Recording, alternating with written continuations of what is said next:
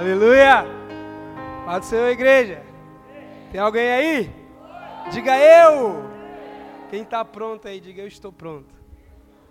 Amém, porque eu não estou não. Aleluia. Feche seus olhos, eu quero orar por você. Eu quero que você declare assim comigo, fala assim: ansiedade, vai embora. Fala assim, preocupação, vai embora.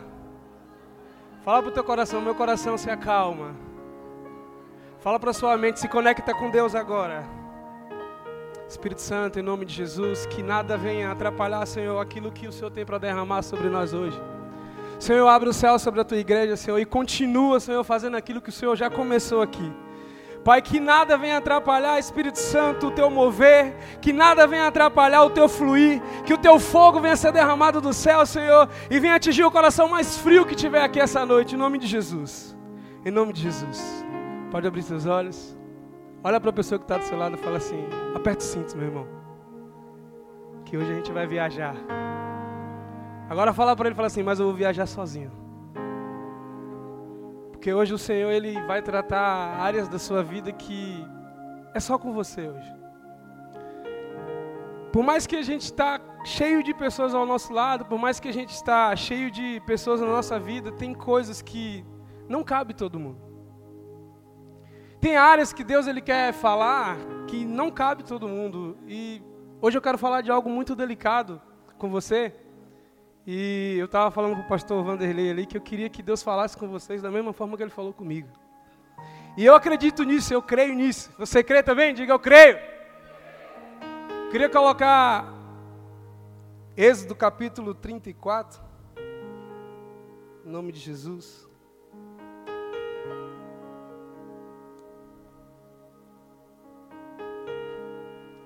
Está assim, ó. 34, versículo 33.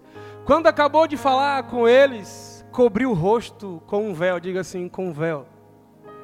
34. Mas toda vez que ele estava para. Toda vez que ele entrava para estar na presença do Senhor e falar com ele, tirava o véu até sair. Sempre que saía e encontrava aos israelitas, tudo o que ele havia sido ordenado, 35, eles viam que seu rosto resplandecia. Então, de novo, Moisés cobria o rosto com o véu. Diga mais uma vez, com o véu. Até entrar de novo para falar com o Senhor. Diga aleluia. Meu, meu irmão, a Bíblia diz que Moisés, ele passou 40 dias e 40 noites com o Senhor. E quando ele desce, o rosto dele resplandecia. De forma que as pessoas, ao ver ele, tinham medo. Sentia medo da presença, falava assim: Meu Deus, o que está acontecendo? Que o rosto dele resplandecia, ele não entendia também, até alguém falar para ele: Moisés, é que seu rosto está resplandecendo a glória de Deus. Só que eu queria falar algo para você sobre o véu, porque nem sempre nós estamos cheios da presença de Deus, sim ou não? Nem sempre nós estamos carregados do Espírito Santo, sim ou não? E eu imagino a vida de Moisés, porque ele precisava manter a aparência mesmo quando ele não estava cheio de Deus. Moisés ele, ele falava com Deus e todas as vezes a Bíblia está dizendo que quando ele saía da presença, ele colocava um véu e mostrar para todo mundo entender que ele estava cheio da presença de Deus. Essa era a forma. O pessoal fala assim: o rosto dele está brilhando, ele está cheio de Deus porque ele está com um véu. E muitas vezes, você e eu fazemos esse tipo de coisa. Como? Nós estamos cheios de Deus. Nós participamos de coisas aqui do, do mover do Espírito Santo e estamos cheios de Deus, mas chega um momento em que esse poder, essa, essa unção, ela não está em nós, mas eu preciso manter a aparência. Quem está entendendo? Porque eu não quero mostrar para todo mundo quem verdadeiramente eu sou quando eu estou sem Deus. Então eu quero que você comece a imaginar como que era, pastor Alain, a vida de Moisés, de Coloca o véu para falar com o povo, tira o véu para falar com Deus. Coloca o véu para falar com o povo, tira o véu para falar com Deus. E é exatamente sobre isso que o Senhor quer falar. Eu queria que soltasse o tema para você. Aleluia. Bastidores. Por quê? Porque o bastidores era a vida de Moisés que ninguém conhecia antes. É aquilo que estava escondido, que estava por trás do véu. Por que, que eu estou falando isso? Porque muitas vezes nós estamos tanto tempo usando o véu que acabamos entrando na presença de Deus com o véu. Quando Moisés, imagino eu, Moisés chegou uma hora para falar com Deus e o Senhor falou assim: Moisés, tira o véu porque eu te conheço. Muitas vezes eu e você, usando esse véu que nos cobre, que você não conhece quem eu sou, mesquita. E eu, por quê? Porque eu uso um véu todos os dias. Eu não estou falando que isso é falsidade, mas isso é uma defesa. Moisés era líder e o líder precisava manter essa aparência. Um líder ele precisa ser intransponível, as pessoas não precisam ver a fraqueza dele. Então, Edival, por que você está falando sobre isso? Porque é sobre isso que o Senhor quer falar contigo, é sobre o teu bastidor. É sobre aquilo que ninguém conhece. É sobre aquilo que você não mostra. Quem está entendendo, diga eu estou. Meu irmão, eu vou falar para você um testemunho meu que aconteceu comigo desse jeito. Um dia eu entrei na presença de Deus com um véu. E eu comecei a orar costumeiramente pela minha família. E ali eu apresentava a minha família ao Senhor. Eu apresentava as pessoas da igreja, apresentava os líderes daqui. Eu orava pela igreja. Eu comecei a orar por pessoas, e orava por pessoas, orava por, por todas as áreas. E parecia que não fluía, pastor Alain, parecia que tava, tinha algo errado ali. E aí no fundo do meu coração o Senhor falou assim: Fala a verdade para mim. E quando ele disse fala a verdade, eu comecei a falar, Senhor, na verdade eu não queria nem estar aqui. Falei assim, eu quero sumir. Eu quero desviar. Eu estou cansado. Era isso que eu falava para Deus. Eu não quero mais, está pesado, Jesus. E eu comecei a me abrir para ele. Ele falou: Isso, filho, tira o véu. Eu comecei a falar para ele o que realmente tinha dentro de mim. De repente, veio uma graça, veio um poder de Deus. O Espírito Santo me abraçou e falou assim: É isso que eu quero, é sinceridade quando estiver só eu e você. É sinceridade, filho, porque eu não consigo curar aquilo que você não me mostra. Eu não consigo tocar naquilo que você fecha para mim. E é exatamente aí onde Deus ele quer falar com você, meu irmão, porque talvez não sei como foi que você saiu de dentro de casa. Eu não sei a forma com que você se programou para estar aqui ou nem estar. Quantas coisas você renunciou para estar aqui mas precisando manter as, as aparências como uma defesa, como uma parede que você construiu para que outras pessoas não tivessem acesso. Para você chegar aqui e sorrir e de repente por trás, por trás dessa máscara está alguém triste, está alguém confuso, com medo. Quem está entendendo, diga eu estou. Você pode falar assim, não, Edvar, você falar isso aí é fácil, que eu preciso me libertar desse bastidor, ser curado, deixar Deus entrar é fácil. Porque você não conhece o deserto que eu estou, Edvar. Deixa eu te dar uma notícia aqui que talvez pode ser ruim para você. Sabe quando que o seu deserto vai acabar? Quando você entrar na terra prometida, meu. Você estava no Egito. Você estava vivendo no Egito, no mundo. Eu estava lá também. E o Senhor me resgatou a caminhada até o céu é deserto, meu irmão.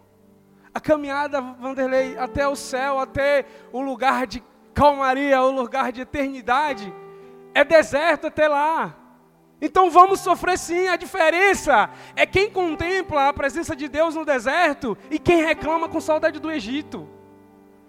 Era isso que acontecia com o povo. Moisés estava lá maravilhado com a nuvem, com a cortina, com o fogo, com a presença, com o maná, com tudo que Deus fazia. E as pessoas falavam assim: Moisés, é por falta de túmulo no Egito que você nos trouxe aqui? O bastidor da multidão era esse brigando dentro deles. Falava assim: Eu estou com saudade daquilo que eu vivia. E Moisés falava: Eu estou contemplando a glória de Deus. Essa é a diferença, meu irmão. Está no deserto? Contemple. Contemple a glória de Deus. Quem está entendendo, diga eu estou. Então por isso que eu falo, abre o seu coração hoje. E deixa que o Espírito Santo ele entre e faça aquilo que ele tem para fazer. Em outras palavras, fala para a pessoa do fala assim, tira o véu, irmão. Isso. Você sabe por quê? Porque Deus te conhece. Deus ele sabe de tudo. Deus ele sabe quem você é quando você está sozinho. Deus ele conhece o teu caminhar, ele conhece os teus passos. Salmo 139 é muito lindo, Jesus falando, é, Davi falando isso, falou assim: se eu me esconder em qualquer lugar, o Senhor vai estar lá. Ainda que eu monte minha cama, ainda que a escuridão me cubra, a escuridão se torna a luz aos teus olhos. O Senhor está te vendo. Então tira o véu, não estou falando para você tirar, para as pessoas saber aquilo que você sofre. Mas o Senhor, Ele te conhece. Diga aleluia. Diga glória a Deus. E aí, meu irmão? Quando eu vivo um bastidor triste de estar no deserto e reclamar do deserto ao invés de contemplar a vontade de Deus, sabe o que acontece? Eu começo a perder os movimentos de Deus, eu não sei para que lado Deus está andando. Deus falava assim para Moisés: levanta acampamento. Moisés, vamos. Todo mundo levantava e todo mundo ia.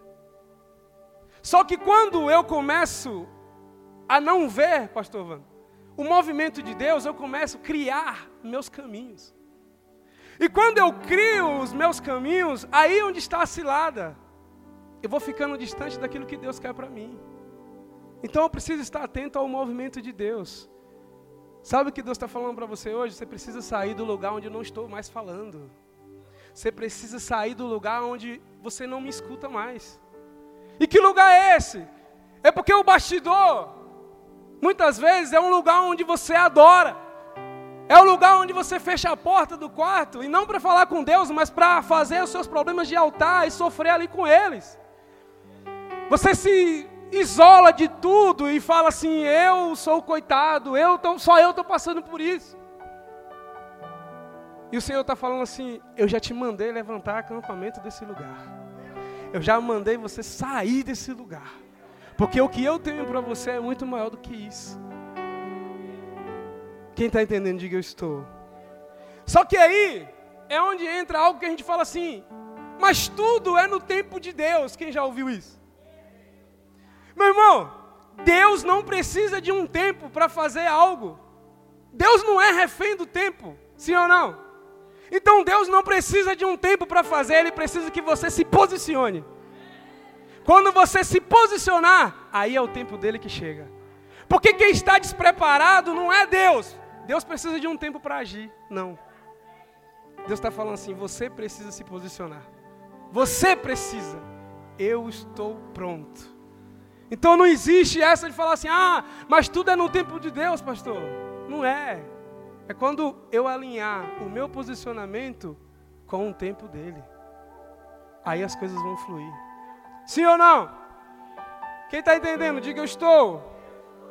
Fala assim, Deus não precisa de um tempo. Fala assim, eu preciso estar posicionado. Em nome de Jesus. Quem está entendendo? Diga eu estou. E aí, é onde eu falo que eu posso aqui ficar falando muito dos seus bastidores, dos meus bastidores, daquilo que eu sofro. Mas se acabar assim, não adiantou nada. Sabe o que nós precisamos? De uma virada. Toca na pessoa, balança ela, fala: Você precisa de uma virada, meu irmão. Você precisa de uma virada, você precisa ter um encontro com Jesus. Por quê? Porque só Jesus ele é capaz de curar aquilo que eu não vejo em você. Só Jesus ele é capaz de curar aquilo que você às vezes esconde do mundo inteiro. Só ele é capaz. Só que, Vitor, lendo a Bíblia, eu imagino muitas vezes Jesus meio que apressado para algumas coisas. Jesus parecia que ele não tinha tempo para algumas coisas.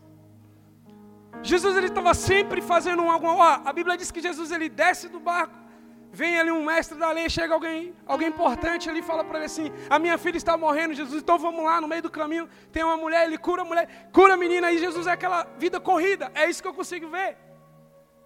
Jesus parecia que tem uma vida tão corrida que um dia um discípulo falou assim: Senhor, deixa eu voltar para sepultar o meu pai. Ele falou: Deixa que os mortos sepultem seus mortos. Jesus não tem tempo para velório, porque todos que ele encontrou, ele acabou o velório, ele ressuscitou a pessoa. Então, o erro, se eu não me engano, foi Felipe, foi de falar assim: Deixa eu enterrar meu pai, ao invés de falar assim: Vem ressuscitar o meu pai. Por que, que eu estou falando isso? Porque se eu ter um encontro com Jesus, ele vai me mudar e vai me transformar. Mas como eu faço para parar um Jesus que não tem tempo para algumas coisinhas minhas? Você sabe o que eu estou falando de você.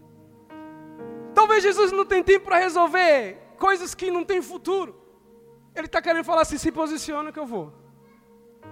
E aí eu queria falar sobre três coisas que fizeram com que Jesus parasse. Um grito, diga assim, um grito. Um toque e um sonho. Três coisas que Jesus ele parou para resolver. Eu queria ler com você, coloque para mim. Marcos capítulo 10.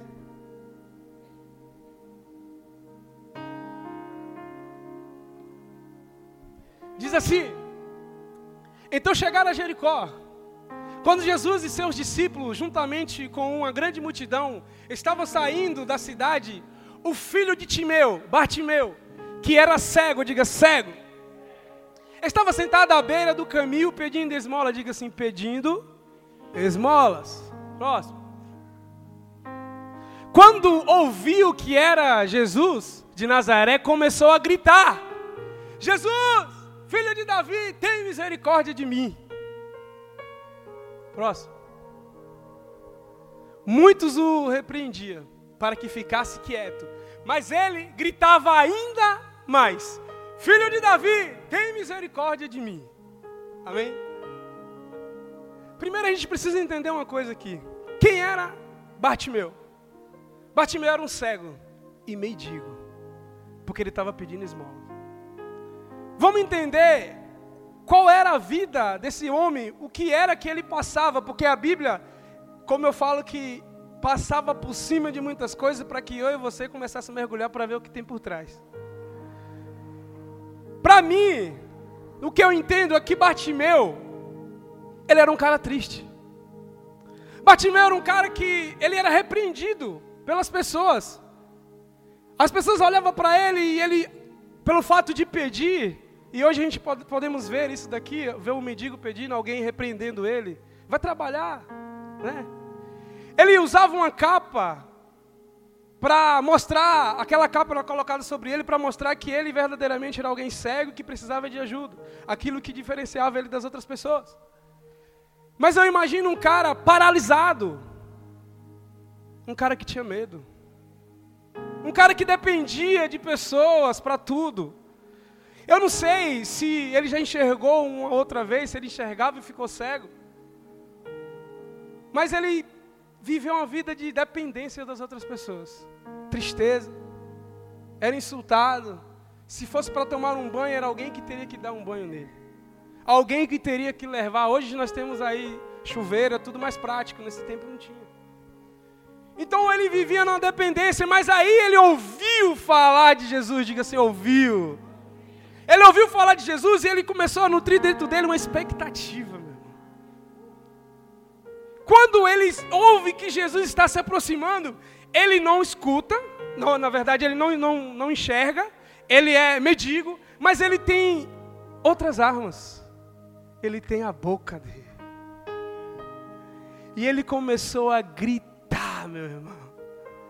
E ele gritava, e as pessoas repreendiam, cala a boca, o mestre está falando com a multidão, e ele não importava para que o que os outros estavam dizendo para ele, ele queria falar com Jesus.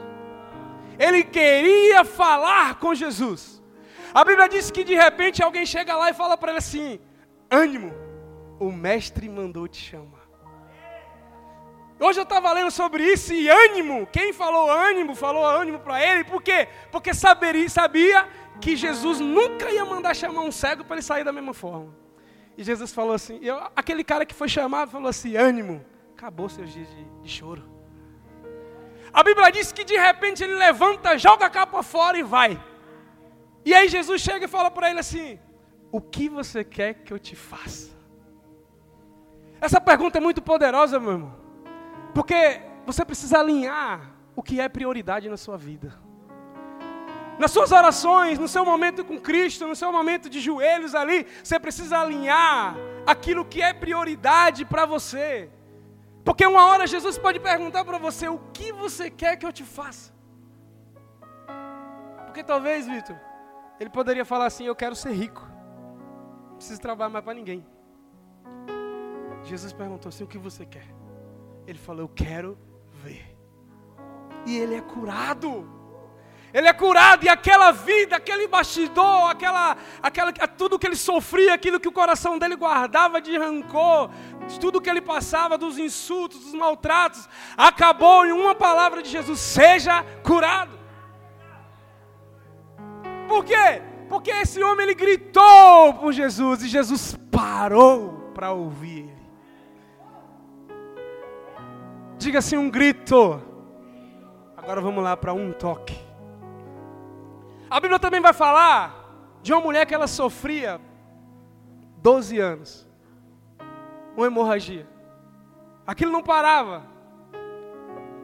E ela fala para ela mesma: se eu tão somente tocar no manto de Jesus, eu sou curado. Vamos entender o que é a vida dessa mulher, porque Quando a mulher entrava num período onde ela liberava os hormônios, acho que aqui não tem criança, onde ela menstruava, ela era separada, presta atenção, ela era separada do povo porque ela se tornava impura. E ela ficava separada, separada em um lugar em cerca de sete dias. Essa mulher que passou 12 anos, certamente ela tinha entre 13, 14 e 15 anos. E aí ela é separada, os pais levavam ela para um lugar e ela ficava lá durante sete dias. Começa a imaginar a cena. Passou sete dias, os pais foram, buscar ela. Não, não parou. Vamos voltar. 14 dias. Um mês. Um ano. Dois anos. E a Bíblia diz que ela gastou tudo que ela tinha. Ela entrou lá, uma adolescente, ela estava naquele lugar separado como uma adolescente, agora ela já é uma mulher. Uma mulher que nunca teve um abraço de ninguém. Uma mulher que nunca teve afeto de homem. Que nunca teve um namorado. Que vivia de tristeza. Impura. Suja. Era a forma com que ela se sentia. Eu vou ser mais agressivo em dizer que essa mulher gerou dentro dela uma depressão. Porque ela gastou tudo que ela tinha, ela não tinha mais para onde, gastou todo o dinheiro, não tinha mais de onde tirar recursos. Falava, tem um médico bom ali, vou chama ele, vou pagar. E aí entra a frustração dentro dela, por quê? Porque nada tinha resultado. Nada tinha resultado na vida dela. Era uma vida triste. Posso dizer que essa mulher era anêmica, porque não tem como durante 12 anos ela perdendo sangue continuar do mesmo jeito. Fraca, debilitada. Então essa, isso era o bastidor, era a vida dela, onde poucas pessoas conheciam e tinham acesso. Mas ela ouviu falar de Jesus. Você já ouviu falar de Jesus? Diga eu. Ela ouviu falar de Jesus. E ela começa a dizer assim: se eu só tocar nas vestes dele, eu serei curada. Porque ela não falou que ia tocar na perna, no braço, porque ela entendia que se ela tocasse em Jesus, ela o tornaria impuro engano dela. Porque era, a lei era essa, falava assim, se você tocar em alguém que você, estando impura, essa pessoa também tornará impura. E aí Jesus vai passando, lembra? Jesus ele desceu lá do barco, estava indo para a casa de Jairo, e no caminho, essa mulher calculou isso. Só que você tem que entender, Vitor, que para essa mulher chegar até Jesus, ela precisa se disfarçar. Porque ela era conhecida na cidade, imagino eu, e se ela fosse de qualquer jeito, as pessoas iam falar impura, impura, poderia ser até apedrejada naquele lugar, poderia morrer. Então ela reuniu a força e a esperança que ela tinha. Eu imagino ela colocando uma roupa diferente e ela falou assim: Eu vou me jogar, mas eu vou tocar nele. E vou falar algo para você. No momento que Jesus vai passando, Se eu conheço bem Jesus, eu imagino Jesus atrasando o passo. Atrasando o passo. Sabe por quê? Porque ela não conseguia andar rápido. Era debilitada. Eu imagino Jesus olhando, sente que alguém vem e ele começa a andar devagar. Opa, alguém tocou em mim. Pedro falou: Jesus, a multidão está te apertando e você pergunta quem te tocou. Pedro, alguém tocou diferente. Porque de mim saiu poder. De mim saiu unção. Saiu cura. E aí, nesse momento, está procurando quem foi, quem foi. Começa a imaginar essa mulher sentada chorando, porque ela, uma mulher sabe quando o corpo dela voltou ao normal, a mulher sente quando a cura veio sobre ela, quando cessou a hemorragia. E ela ali sentada, a Bíblia fala que ela está chorando. E ela fala que foi ela, e ela conta tudo. Tudo o que aconteceu. E eu imagino Jairo falando assim: Meu Deus do céu, minha filha está morrendo. Minha filha está morrendo e o Senhor está aí ouvindo o testemunho da mulher. Sabe por quê? Que um toque faz Jesus parar. E aí Jesus olha para ela e fala assim: Filha, vai em paz. A tua fé te salvou. Não foi só a cura, foi a salvação que chegou até você. Diga assim um grito. Diga assim, um toque. E aí a Bíblia diz que Jesus continuou e chegou até a casa de Jairo. Só que antes de chegar lá, chegou a notícia primeiro. Não precisa mais vir. A menina morreu. Aí Jesus falou assim: calma, que ela está apenas dormindo. É meio agressivo algumas coisas que Jesus fala. É tão agressivo que quando ele vai entrar para curar a menina, ele fala assim: vem só você, você e você. Os outros ficam aí fora, porque vocês não estão habilitados para ver o que vai acontecer lá dentro. Sabe o que Jesus está falando? Ele vai te levar em um lugar que não cabe todo mundo. Porque para ver a maravilha e a glória dele, nem todo mundo está pronto. Nem todo mundo está preparado. Quem está entendendo, diga aleluia. Ouvimos aqui, meu irmão, três, dois bastidores de vida de pessoas que estavam destruídas. Vamos lá para o terceiro. Coloca para mim.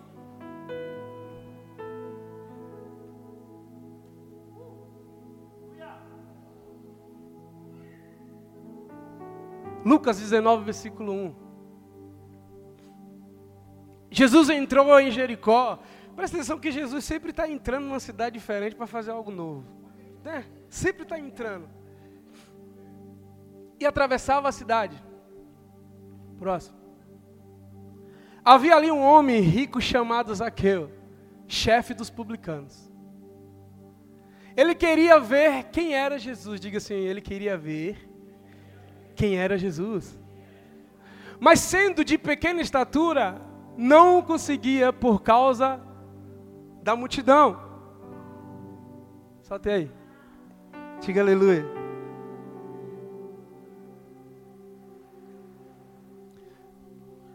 Meu irmão Zaqueu, ele. Diga assim, um sonho. Falei que três coisas fazia, fazia com que Jesus parasse. Falei do grito, falei do toque, agora do sonho. Zaqueu era alguém que era visto pela sociedade como alguém ruim, chefe dos publicanos, cara que pensava muito em bem material, em dinheiro, quem cobrava as pessoas, alguém ruim que tirava de quem não tinha. Isso daí. E aí, só que ele ouviu falar de Jesus, ele queria ver quem era Jesus. Porque qual que era a vida de alguém como ele? Era uma vida solitária. É uma vida onde ele ele fazia um altar para suas riquezas e ficava admirando essas riquezas. O Vando falou algo muito top aqui sobre pessoas ricas de, em dinheiro, mas pobres de espírito. E essa era a vida de Zaqueu. E eu vou falar, não tem algo mais invejável do que alguém cheio do Espírito Santo e você não tiver com o Espírito Santo. Não tem algo mais invejável do que ver alguém cheio de Deus e você está na carne. A gente começa a procurar defeito. Fala, não tem necessidade disso. Sim ou não? Admitiu. E aí Zaqueu, ele, ele falou assim, eu queria ver quem era Jesus, mas é muito difícil, porque o Zaqueu era o tamanho do, do Cafu.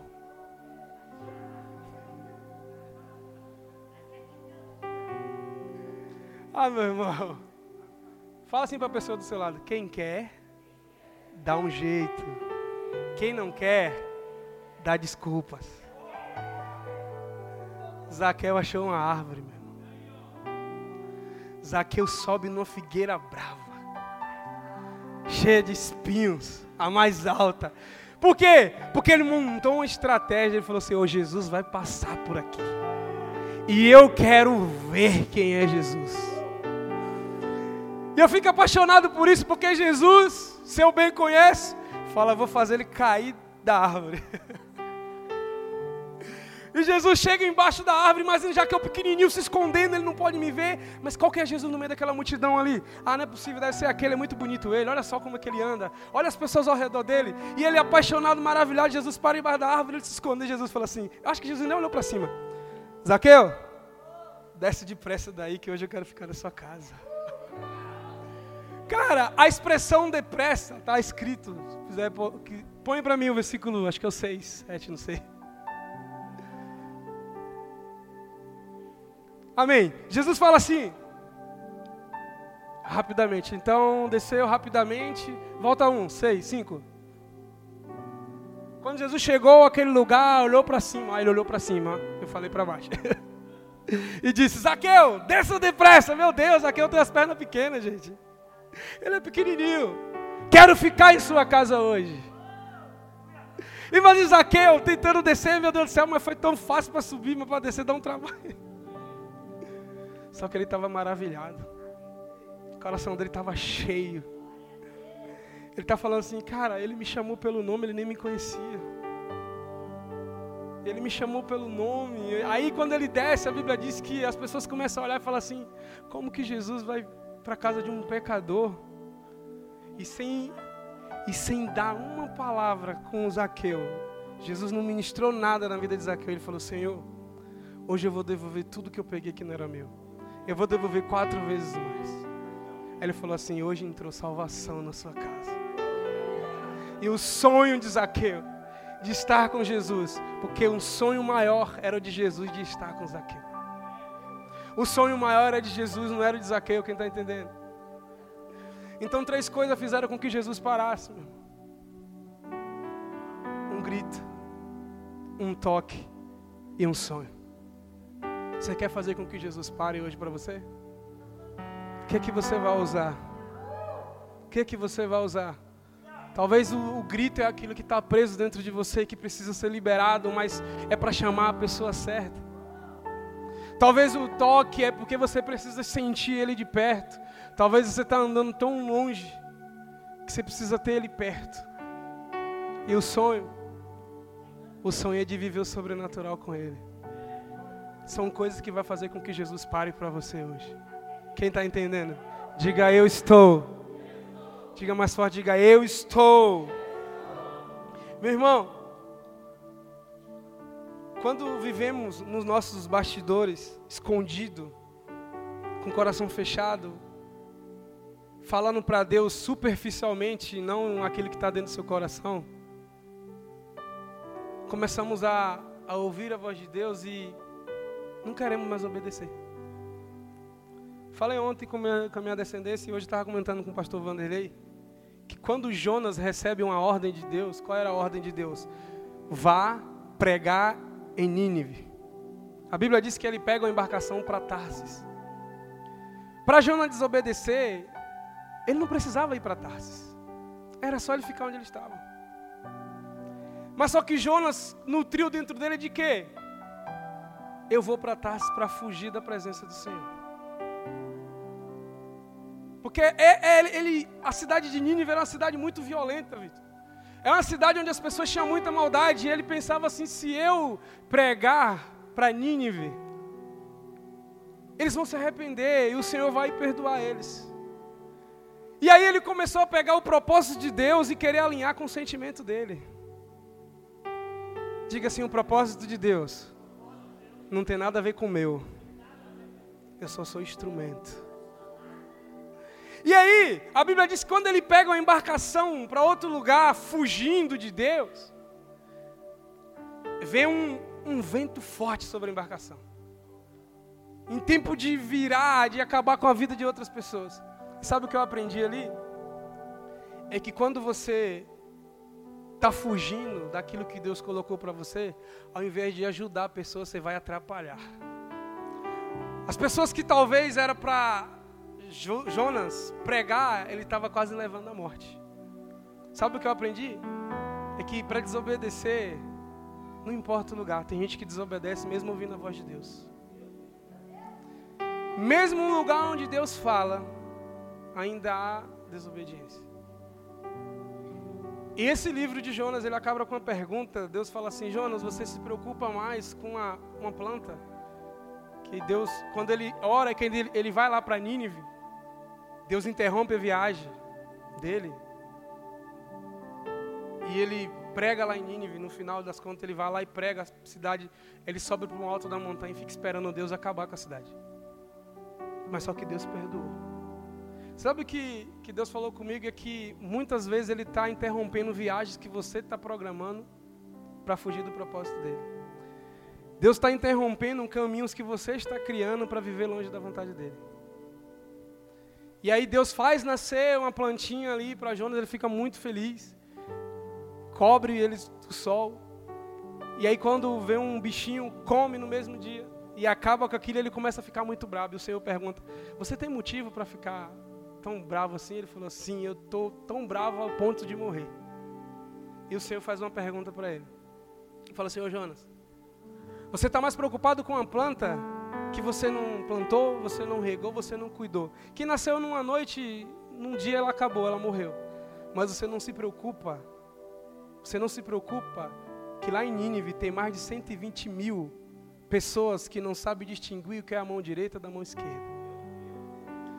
Você sabe o que Deus estava falando para Jonas? Falando assim, lá em Nínive tem mais de 120 mil crianças que você não se importou. Que quem não consegue distinguir a mão direita da esquerda são crianças. Por que, que eu estou falando isso? Porque se hoje você não abrir para Deus entrar no seu bastidor e mudar as coisas de lugar, você vai começar a criar caminhos e andar sozinho. No seu lugar ainda sentado, eu queria que o louvor subisse. Eu queria que você ficasse aí ainda sentado. Mas o que o louvor subisse. Eu queria que colocasse para mim João capítulo 1, versículo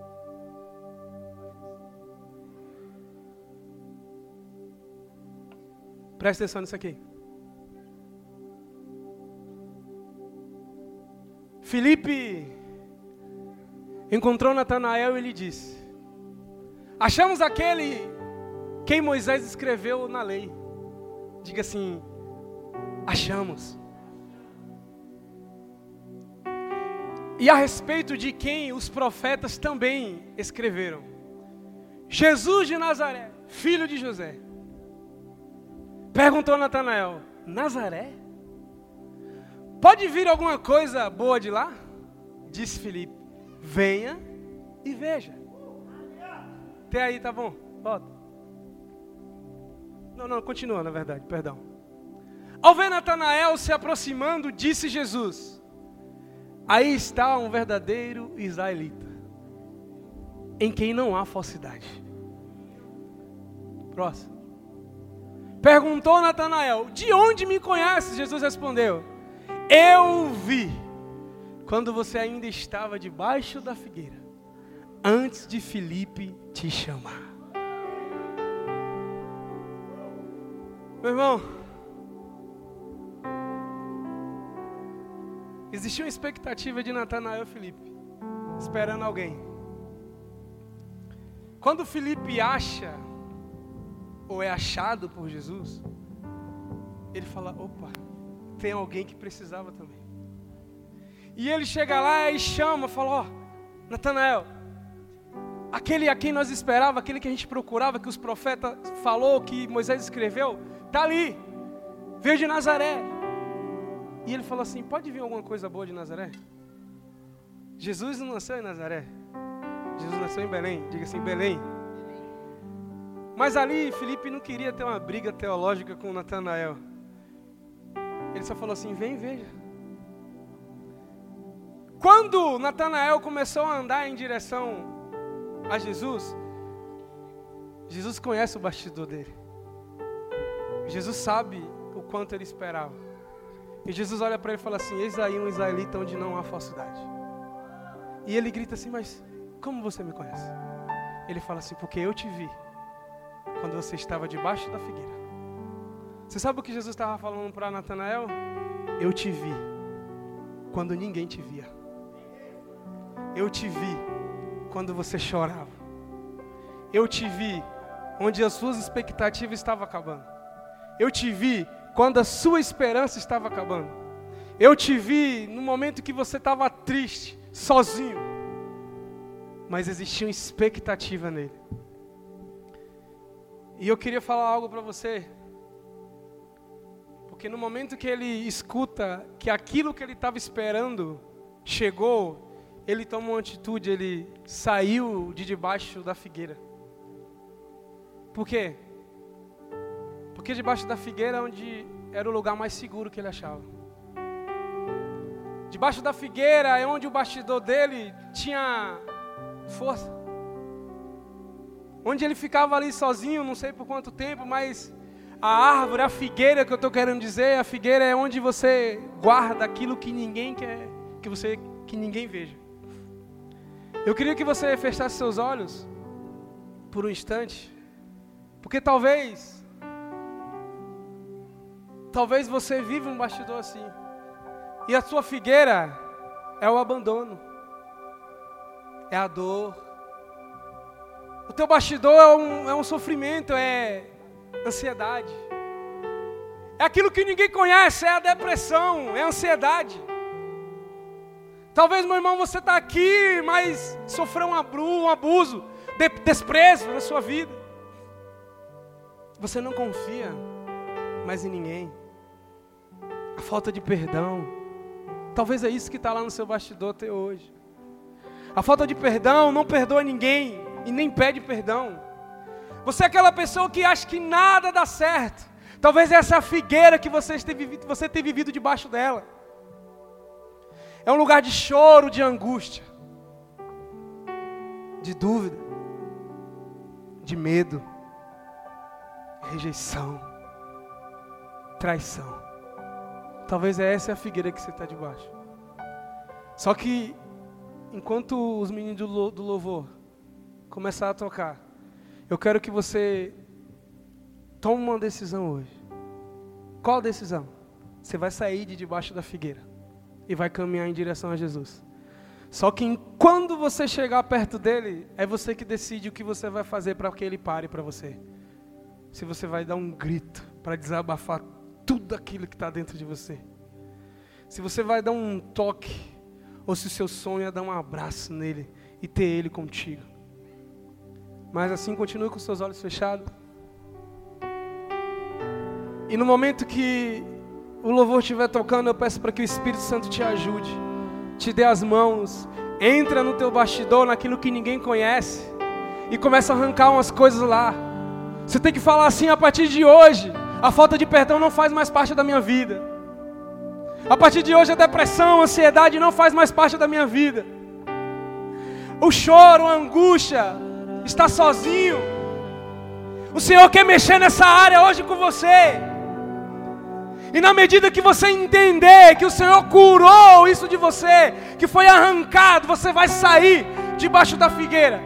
E sair debaixo da figueira é levantar e vir até aqui na frente, ter um encontro com Jesus. Saia debaixo da figueira no momento que você sentir que aquilo que você esperava chegou.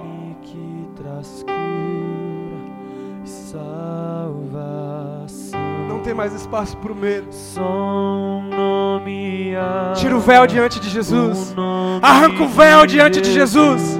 Ele te conhece. Todas as nações vão declarar. Eu sei, é difícil. Que o Pai o exaltou. É difícil, mas o Senhor está te esperando. me colocou acima de todo poder.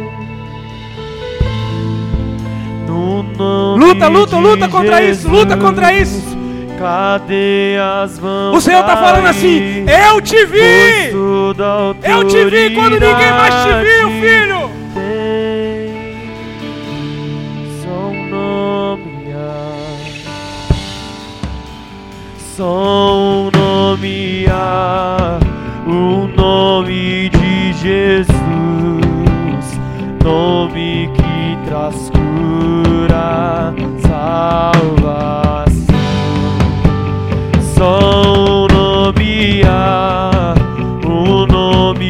debaixo da figueira agora em nome de Jesus. Se levanta, saia debaixo da figueira. A figueira é o lugar onde você se esconde daquilo que Deus quer pra você. E o Pai o exaltou. Não tenha medo, não tenha medo. nome colocou acima de todo poder. Grita se preciso for, grita. No nome de Jesus, cadeias vão cair, pois toda autoridade. O Senhor tá te curando, o Senhor tá te curando. Em seu nome.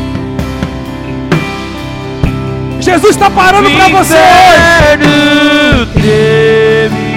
O que você quer, filho? O que você quer que eu te faça, filha?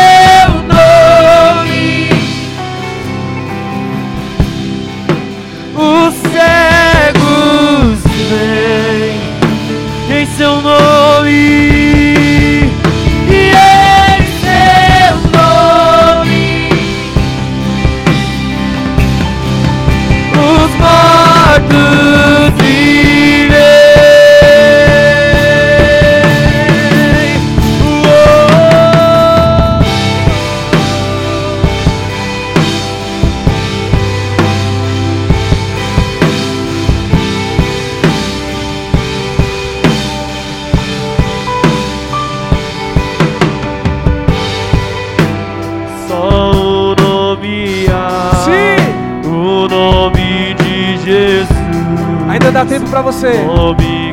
Traz O Senhor tá andando, mas Ele tá te esperando. Vem, filho. Sai debaixo da figueira. Eu te conheço sem o véu. Eu te conheço sem o véu. Eu sei o que você passa, eu sei o que você vive. Todas as Hoje o Senhor vai dar um ponto final. Declarar que o Pai o exaltou, seu nome colocou acima de todo poder. No nome de Jesus, cadeias vão cair toda autoridade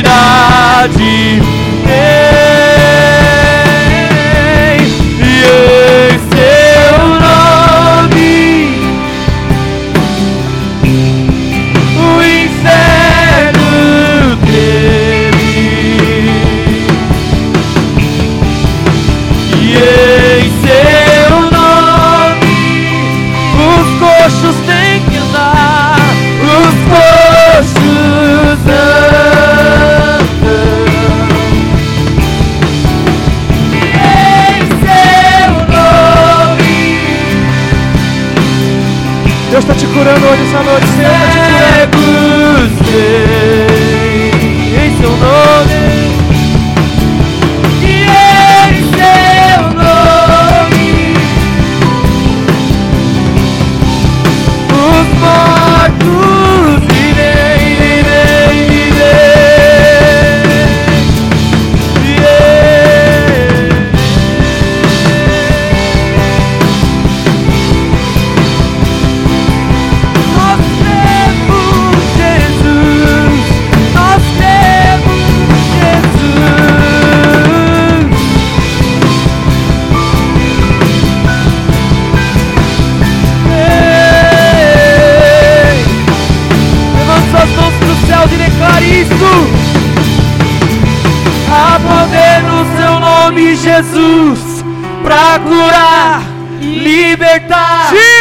Há poder no seu nome, Seja Jesus, liberto hoje, meu irmão, daquilo que pra é curar, libertar. Correntes serão quebradas hoje em no seu Jesus. nome. Jesus, pra curar e Há poder no seu nome, Jesus, pra curar e libertar. Poder no seu nome, Jesus, pra curar. Eu te vi quando ninguém te viu. Eu sei das suas dores. Eu sei das suas preocupações. Eu sei dos seus medos. Eu sei das suas dúvidas. Eu sei daquilo que tem nutrido dentro do seu coração, aquilo que tem te machucado. Eu sei da sua ansiedade, eu sei da depressão. É isso que o Senhor está falando para você. Eu sei o que você fazia debaixo da árvore, Natanael. Eu sei o que você sofria. Eu sei os teus medos.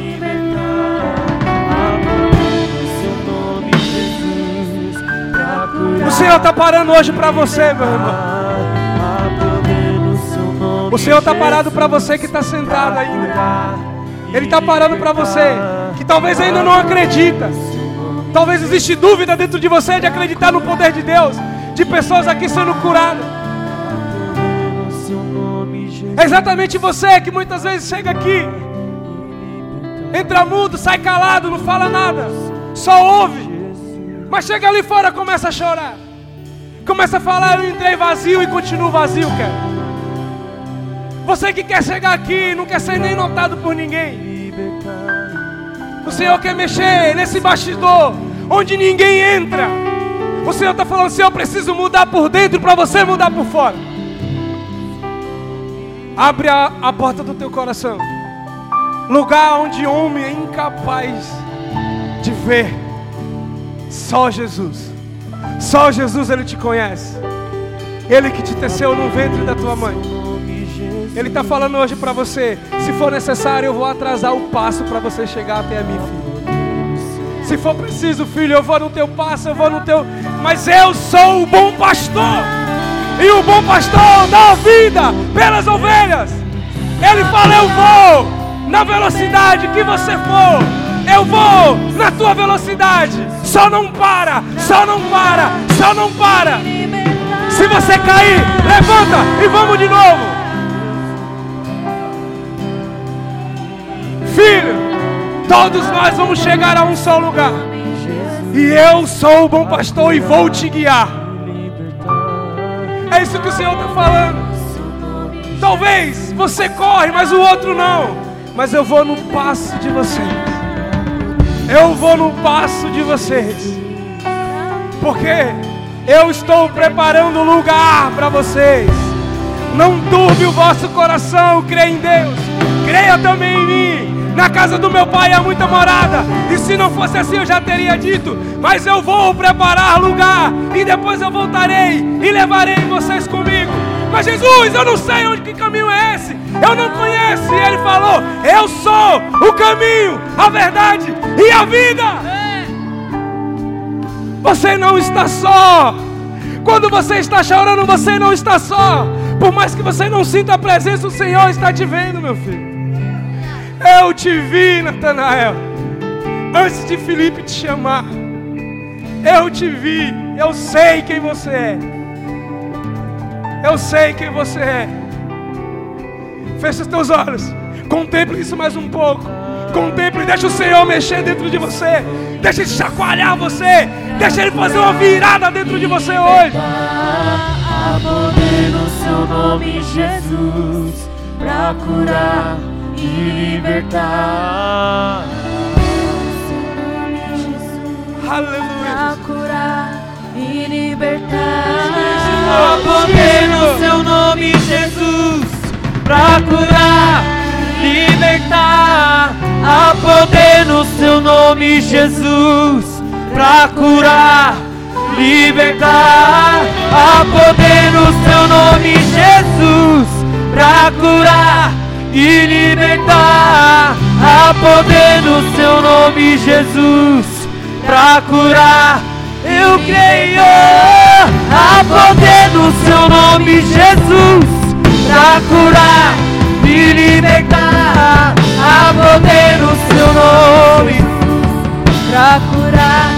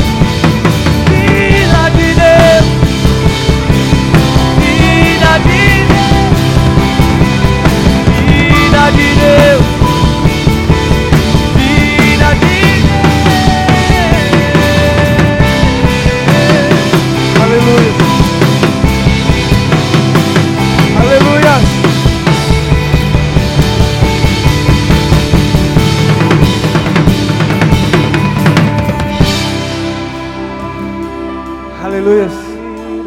Ainda nessa. Quem foi curado aí por Jesus? Diga assim: Eu fui. Muitas vezes nós somos curados por aquilo que a gente nem sabia que existia dentro de nós. Mas é necessário com que Jesus nos mostre para curar. Porque que Jesus ele curou aquilo que ninguém vê? Para que isso não venha mais atrapalhar sua caminhada. Não venha mais atrapalhar aquilo que você é diante de Jesus. Eu queria eu queria te dar uma oportunidade hoje. Porque talvez você vivia debaixo de uma figueira. Talvez você vivia dentro de um quarto trancado. Talvez você usava uma máscara para que as pessoas não conhecessem quem verdadeiramente você era. E isso te atrapalhou muito. Mas hoje Jesus te curou. Talvez você estava vivendo distante de Jesus. E hoje eu queria falar para dois tipos de pessoas aqui. Primeiro para aqueles que estavam afastados. Aleluia! E depois para aqueles que nunca aceitou Jesus, nunca recebeu. E eu queria te falar que hoje o Senhor está te dando uma oportunidade. Você que estava vivendo numa distância, morrendo, longe de tudo. O Senhor está falando assim, filho, tem espaço para você aqui. E eu queria que com um ato de muita coragem, você levantasse a sua mão e viesse aqui na frente que eu ia pedir para que alguém orasse por você. E o outro grupo de pessoas que eu queria falar é você que nunca confessou que Jesus é o Senhor da sua vida. Quisesse hoje pela primeira vez, diante de todo mundo, falar assim: Eu aceito Jesus. Levantasse sua mão também e viesse aqui na frente com muita coragem. Eu creio que não há mais espaço para o medo, não há mais espaço para a dúvida, não há mais espaço para o mundo Existe um espaço reservado dentro de você que só cabe Jesus. Não cabe outros amores, só cabe Jesus dentro de você. Amém? Tem alguém? Eu queria que você levantasse sua mão, pedir para que alguém. Eu queria que uma, uma líder, alguém que ame muito ela, viesse aqui abraçar ela. Em nome de Jesus. Eu queria que o pastor Vanderlei viesse aqui para orar. Em nome de Jesus. Abraça ela.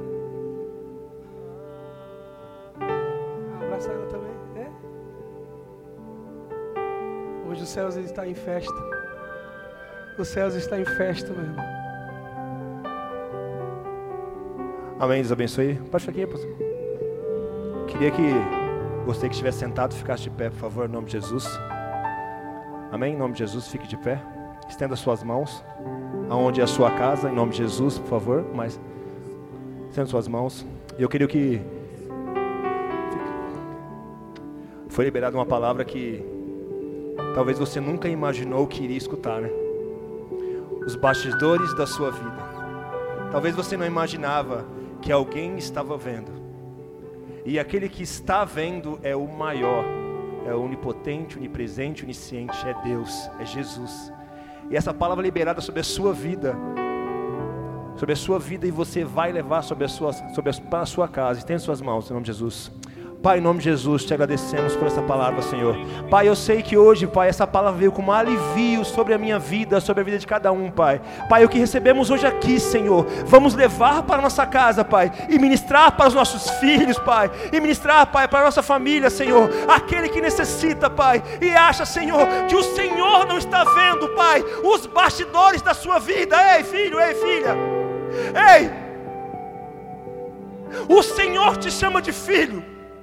A Bíblia, as pessoas, as pessoas podem chamar de evangélicos, mas não, o Senhor Deus te chama de filho, te chama de filha em nome de Jesus. Ei, Senhor, os seus filhos e as suas filhas receberam essa palavra, Pai, e vão levar para os seus lares, Pai. E mais ainda, Senhor, elas deixarão entrar no coração delas, Senhor, e vão viver essa palavra a semana toda, Senhor. Pai, abençoa a vida do pastor Edivar, Pai, a família dele, Pai. Abençoa, Senhor, os nossos pastores e líderes, Pai, que estão, Senhor, através do propósito de outra igreja, Senhor. Abençoa todo líder aqui dessa igreja, todos os pastores, Senhor, toda a célula, Senhor. Pai, que o Senhor venha, Pai, de novo e de novo, Pai, com a Sua grande mão, Pai, estenda sobre cada um deles aqui essa noite e os leve em paz para suas casas e suas famílias, Pai. O abençoe, Pai, grandemente, Pai, em nome do Senhor Jesus. Amém e amém. Dá uma salva de palmas, Senhor, em nome de Jesus. Deus abençoe vocês.